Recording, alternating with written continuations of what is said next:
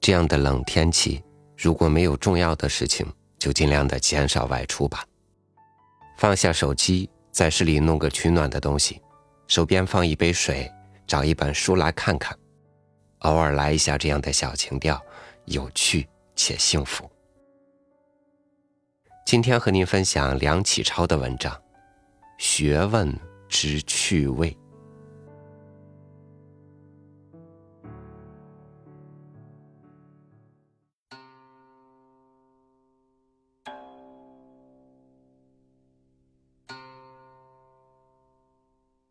我是个主张趣味主义的人。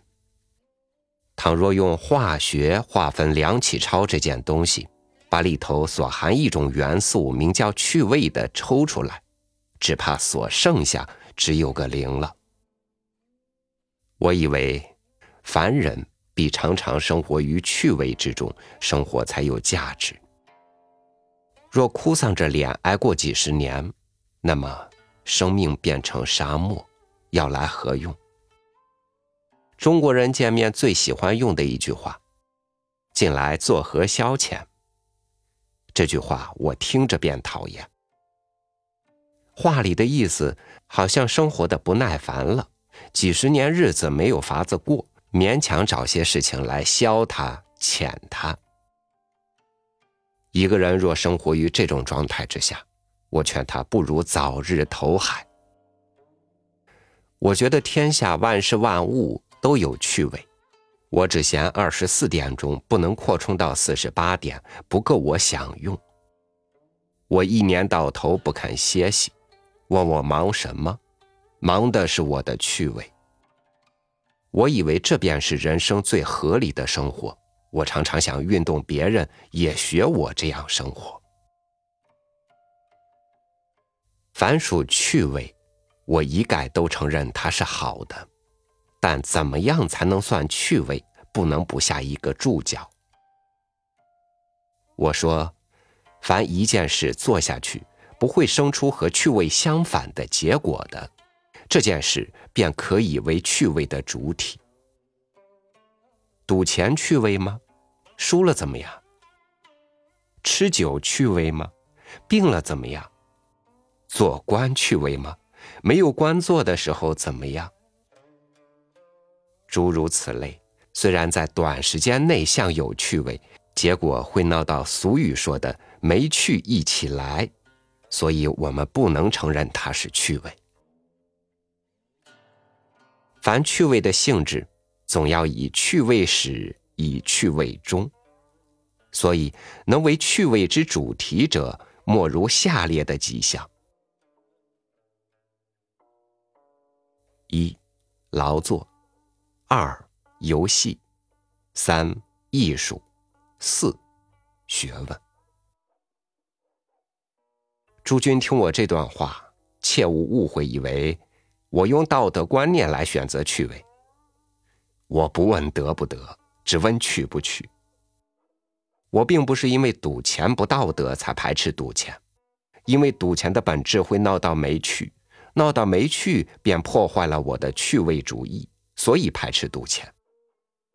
我并不是因为学问是道德才提倡学问，因为学问的本质能够以趣味始，以趣味终，最合于我的趣味主义条件，所以提倡学问。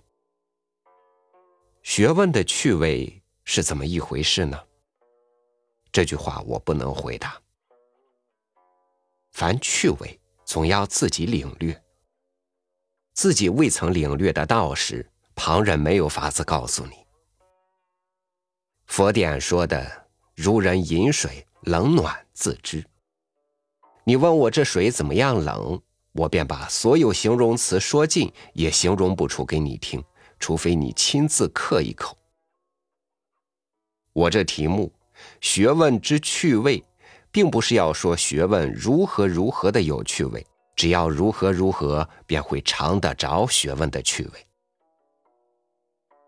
诸君要尝学问的趣味吗？据我所经历过的，有下列几条路应走。第一，无所谓。趣味主义最重要的条件是无所谓而为，凡有所谓而为的事，都是以别一件事为目的，而以这件事为手段。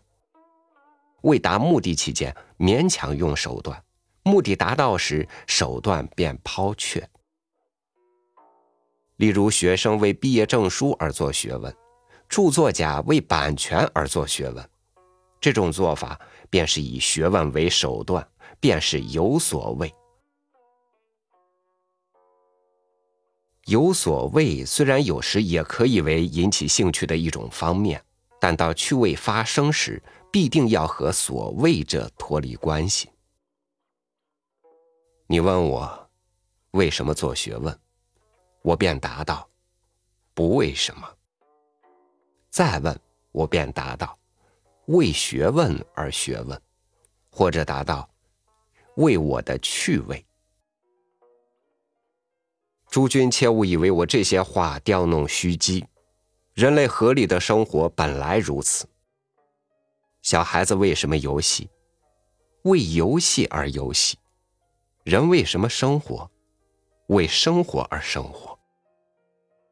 为游戏而游戏，游戏便有趣；为体操分数而游戏，游戏便无趣。第二，不息。鸦片烟怎么会上瘾？天天吃。上瘾这两个字和天天这两个字是离不开的。凡人类的本能，只要那部分搁久了不用，它便会麻木，会生锈。十年不跑路，两条腿一定会废了。每天跑一点钟，跑上几个月，一天不得跑时，腿便发痒。人类为理性的动物。学问欲原是固有本能之一种，只怕你出了学校便和学问告辞，把所有经管学问的器官一起打落冷宫，便山珍海修摆在面前也不愿意动筷子。诸君呐，诸君倘若现在从事教育事业，或者将来想从事教育事业，自然没有问题。很多机会来培养你学问胃口。若是做别的职业呢？我劝你每日除本业正当劳作之外，最少总要腾出一点钟研究你所嗜好的学问。一点钟，哪里不消耗了？千万别要错过，闹成学位未弱的争侯。白白自己剥夺了一种人类应享之特权呢。第三，深入的研究。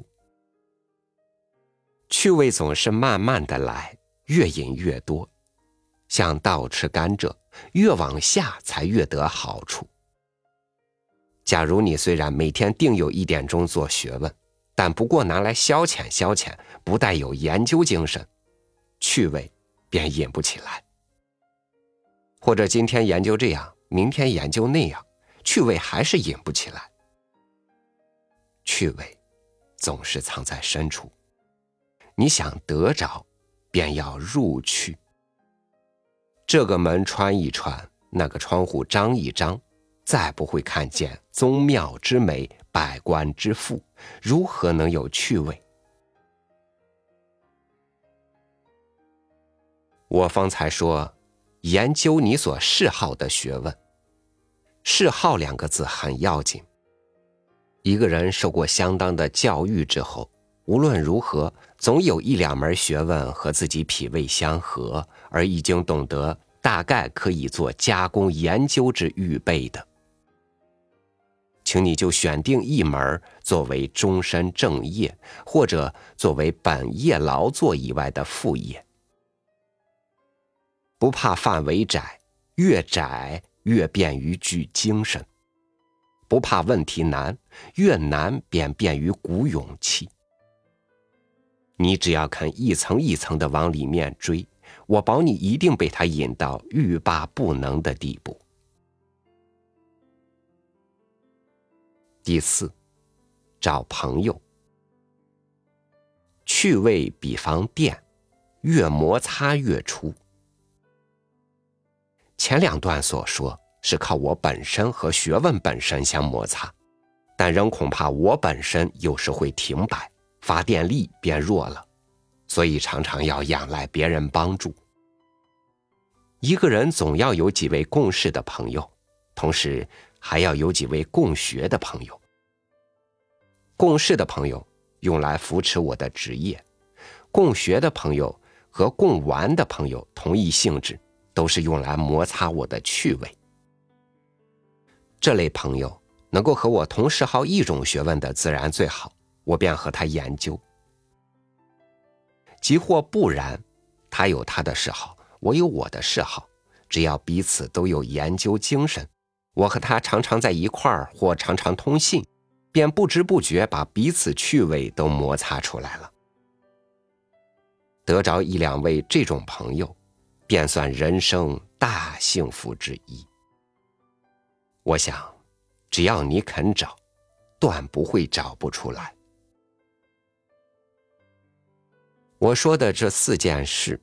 虽然像是老生常谈，但恐怕大多数人都不曾会这样做。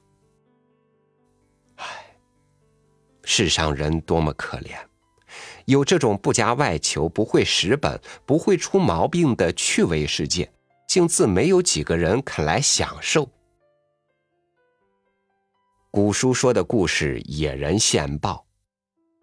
我是尝冬天晒太阳的滋味，尝得舒服透了。不忍一人独享，特地恭恭敬敬的来告诉诸君，诸君或者会欣然采纳吧。但我还有一句话：太阳虽好，总要诸君亲自去晒，旁人却替你晒不来。